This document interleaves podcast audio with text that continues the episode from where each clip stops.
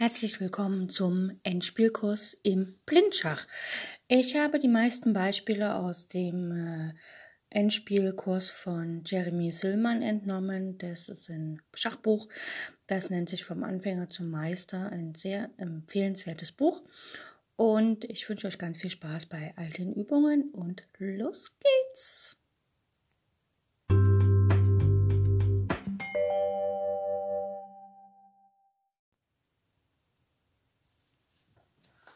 Zum Aufwärmen haben wir heute wieder ein paar Aufgaben zum Mattsetzen in zwei Zügen. Die erste Aufgabe ist wahrscheinlich die kniffligste für heute.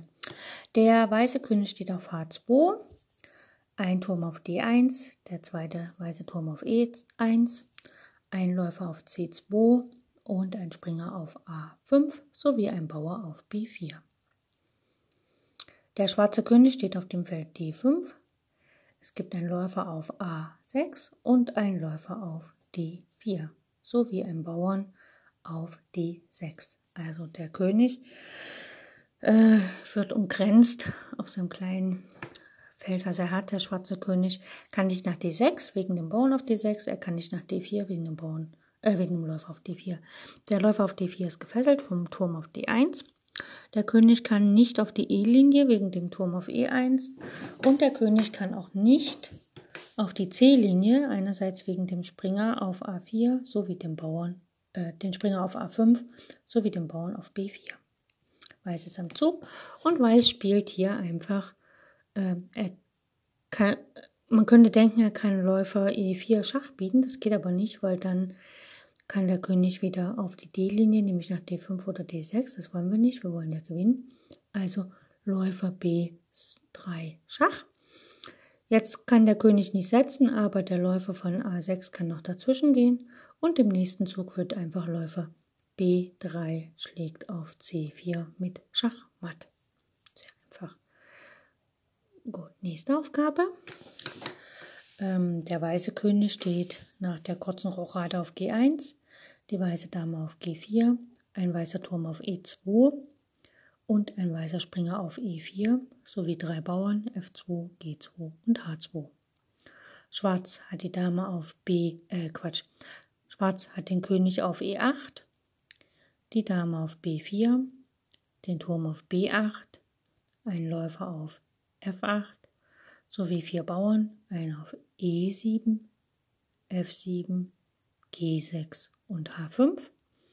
Und zum Glück ist Weiß dran, denn wäre Schwarz dran, würde er einem einfach Turm äh, Dame B1 Schach setzen, was dann im nächsten Zug matt wäre, denn der Turm müsste nach E1 und dann schlägt die Dame auf E1 mit Grund rein matt. Deshalb kann Weiß ganz froh sein, dass er dran ist. Hier taugt der Abzug Springer D6 Schach taugt hier nichts, weil die Dame einfach auf D6 schlagen kann. Deshalb muss Weiß hier was anderes versuchen. Der Turm von E2 fesselt insgeheim den Bauern auf E7.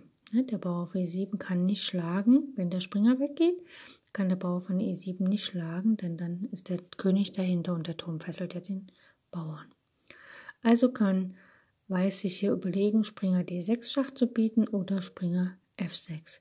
Wie gesagt, Springer D6 bringt absolut nichts, weil die Dame auf D6 schlägt und dann hat ähm, Weiß nichts gekonnt. Aber Springer F6 taugt hier ein bisschen was. Der Bauer kann nicht schlagen. Das heißt, der König muss ausweichen nach D8 und dann kann die weiße Dame auf E7 matt setzen, denn der Springer von F6 deckt auch das Feld D7. Das ist eigentlich eine hübsche Kombi, weil im Grunde verbindet man hier zwei taktische Elemente in einem, nämlich der Springer zieht ab und fesselt damit den Bauern. Und der Springer nutzt dann in seinem Abzug sozusagen die Fesselung des Bauern aus. Gut. Und praktiziert quasi einen Doppelangriff auf den König und auf das wichtige Feld D7. Nächste Aufgabe. Der weiße König steht auf G1, die weiße Dame auf E1 und es gibt noch zwei weiße Springer, einen auf E4 und einen auf G5 sowie zwei weiße Bauern auf G2 und H2. Schwarz hat seinen König auf E8 und seine Dame auf D8 sowie einen Turm auf D6 und zwei Bauern, einen auf F7 und H, äh, G7, F7 und G7. So, Weiß ist am Zug und äh, wie in der Aufgabe zuvor kann hier der Springer von E4 wegziehen und dem König sozusagen Schach bieten lassen von der Dame dahinter. Und wie gesagt, es ist wieder immer ganz gut, wenn man einen Doppelschach macht, also wenn man mit dem Springer so weggeht, dass man den König angreift, weil im Doppelschach muss der König ziehen. Wenn wir jetzt hier Springer D6 spielen, bringt das nichts, weil einfach der König tatsächlich wegzieht und wir keine Möglichkeit haben, das Spiel für uns zu entscheiden. Das ist dann sehr schade. Demzufolge schauen wir, was passiert, wenn der Springer nach F6 geht. Springer F6 Schach. Der Springer selbst kann weder von der Dame, vom Bauern noch vom Turm geschlagen werden, weil ja auch die Dame auf E1 Schach bietet. Das heißt, der König muss hier nach F8 ausweichen. Und jetzt geht leider nicht Dame E8 matt, weil er die Dame von D8 auf E8 schlagen kann. Aber es geht hier folgendes. Der Springer von G5 kann nach H7 gehen und matt setzen, ne, weil der Springer auf G, F6 kontrolliert das Feld G8, die Dame kontrolliert die E-Linie und dann zufolge Springer G5 nach H7 ist Schachmatt. Die nächste Aufgabe. Der weiße König steht auf E1, die weiße Dame auf D1, ein weißer Läufer auf F6, sowie Weiß hat noch vier Bauern, ein auf D4, F2, G2 und H2. Und es gibt noch eine Dame, äh, einen schwarzen König auf H7, die schwarze Dame auf D7, einen schwarzen Springer auf E7, sowie noch zwei schwarze Bauern, ein auf E6 und F7. Weiß ist hier am Zug und Weiß kann die Partie relativ zügig hier für sich entscheiden. Ähm, abgesehen davon, dass Weiß zwei Bauern mehr hat, ist es natürlich hier recht einfach. Die Dame von D1 geht über E2, F3, G4 nach H5 Schach. Und jetzt alle Figuren von Schwarz können dem König überhaupt nicht helfen. Der König muss nach G8 gehen und dann kann die Dame, weil der Läufer von F6 auch auf der langen Diagonale steht, kann die Dame nach H8 gehen und matt setzen. Das ist gar nicht so schwer. Nächste Aufgabe. Hier ist wieder Weiß am Zug. Weiß hat den König auf E1, den Läufer auf B5, den Springer auf C3 und noch zwei Bauern, einen auf E4 und F4. Schwarz hat, die Dame, äh, hat den König auf E7, die Dame auf D8, den Läufer auf F8 sowie drei Bauern, einen auf D6, E5 und F7. Der Schwarze König hat nicht so viele Felder, allerdings hat Schwarz natürlich die Dame gegen den Springer und noch einen Bauern mehr. Das heißt also, Weiß muss aktiv spielen. Aktiv spielen heißt angreifen und gucken, ob man matt hinkriegt. Hier kann man Springer C3 nach D5 spielen mit Schach. Der König kann nicht nach F6 wegen dem Springer auf D5. Er kann aber auch nicht auf die weißen Felder D7 und E8 wegen dem Läufer auf B5. Demzufolge muss er nach E6 gehen und dann kann der Bauer von F4 nach F5 gehen und Schachmatt setzen. Sehr schöne Aufgabe. Und das ist dann auch schon die letzte für heute.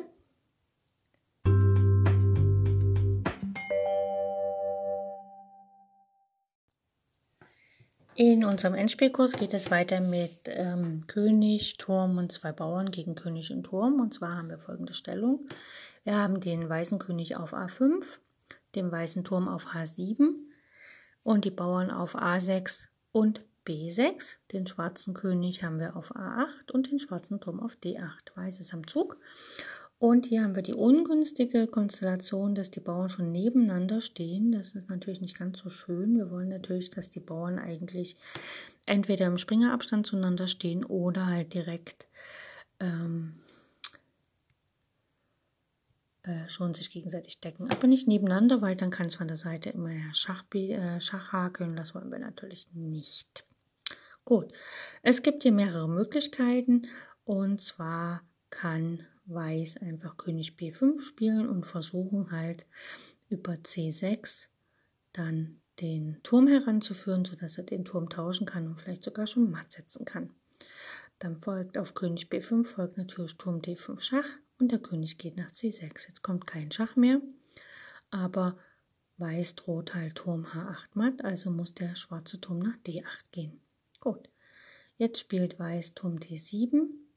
Äh, falls ein Schach kommt, kann er einfach zur Seite gehen und falls nicht, dann kann er was anderes spielen. Also Schwarz spielt König F8 und Weiß spielt König D6. Er möchte halt immer noch von mir aus König E7 spielen, einfach um mit den eigenen Turm auf die siebente Reihe zu kommen und damit ähm, matt zu setzen.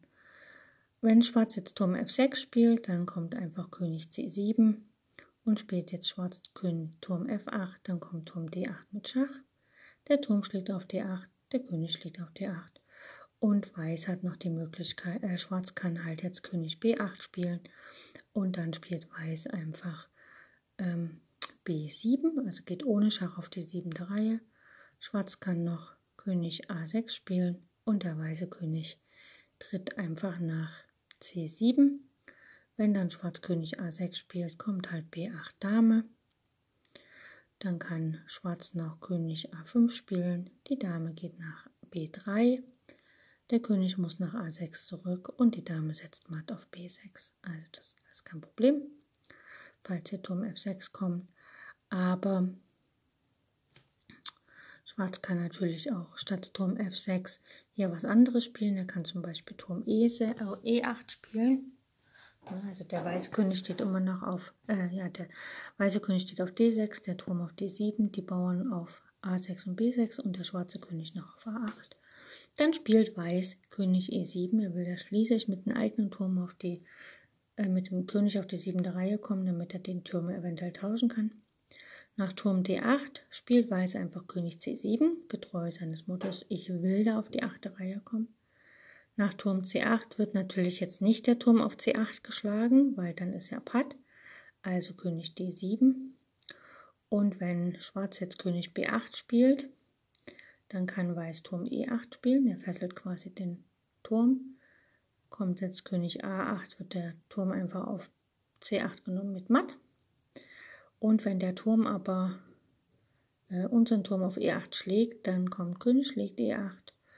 Und jetzt hat Wahl, äh, Schwarz die Wahl, er kann nach C8 gehen mit seinem König. Dann kommt aber einfach ähm, B7 Schach. Der König kann zwar noch auf A, äh, König B8 spielen, aber dann spielt Weiß König D7, dann muss Schwarz König A7 spielen und der weiße König geht nach C7 und gewinnt die Partie. Wenn aber nach B7 Schach der König nach C7 geht, der Schwarze, dann kann Weiß einfach König E7 spielen. Und wie gesagt, wenn der König zurückgeht, nach B8 kommt König D7 und wenn jetzt Schwarz König B6 spielt, dann kommt einfach B8 Dame mit Schach. Also das ist überhaupt kein Problem hier. Und wenn wir uns nochmal die Ausgangsstellung anschauen, da darf Weiß einen Zug nicht spielen. Er darf nämlich nicht den Bauern nach A7 stellen. Denn dann führt das unweigerlich zu Remis. Weiß spielt Turm D5 und er nervt jetzt so lange den äh, Schwarz spielt Turm D5 und Schwarz nervt jetzt so lange mit seinem Turm den König, bis der König eventuell mal den Turm schlägt. Denn dann ist es Patt. Also wenn der König jetzt nach A6 geht, spielt Weiß einfach Turm A5 mit Schach. Und wenn jetzt der König schlägt, hat er keine Wahl, dann ist es Patt. Wenn nach Turm D5 der König woanders hingeht, sagen wir mal nach B4, dann kommt trotzdem Schach mit Turm D4. Das heißt also, Weiß bietet immer wieder Schach, äh, Schwarz bietet dem weißen König immer wieder Schach mit dem Turm, guckt natürlich, dass er selber nicht geschlagen wird und kann am Ende dann die Partie für sich entscheiden, weil er einfach den König nicht in Ruhe lässt. Ja? Also am besten ist es nicht Turm D4 Schach zu spielen, sondern wirklich einfach Turm B5 Schach, also der schwarze Turm bewegt sich immer auf der fünften Reihe. So viel zu heute.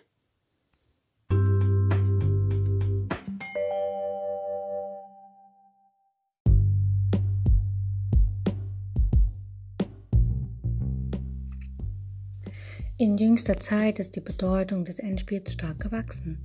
Das Reglement von Turnieren hat sich wesentlich verändert. Partien werden heute kaum noch vertagt.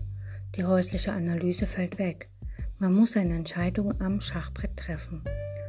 Ohne ausgezeichnete Kenntnisse und ohne das Verständnis der Endspielgesetze ist es schwer, diese Aufgabe zu bewältigen.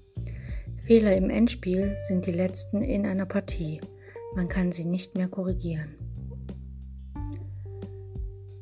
In meinem Endspielkurs behandle ich die Theorie, die Analyse und die Technik des Endspiels, also alles, was ein Schachspieler über dieses Partiestadium wissen muss. Ich weiß selbst, dass ich nicht vollkommen bin und dass einige meiner Analysen und Vorstellungen nicht zu 100% stimmen werden. Deswegen bitte ich euch, liebe Zuhörer, seid wachsam und lernt selbst zu denken. Selbst wenn ich euch etwas vorgebe, muss es nicht stimmen, sondern setzt euch hin und prüft das genau, was ich sage. Wenn es falsch ist, dann seid stolz darauf, dass ihr einen Fehler gefunden habt. Ihr könnt mir über alle Kanäle schreiben und ich bin offen für Kritik. Wenn euch das Ganze gefällt, was hier im Endspielkurs kommt, dann bitte ich euch, falls ihr Freunde, Bekannte, Verwandte, andere Schachspieler kennt, informiert sie über mein Schachradio, Schach on Air, so dass mehr und mehr Zuhörer zu meinem Radio kommen und den Endspielkurs auch hören. Ich freue mich auf die nächste Sendung.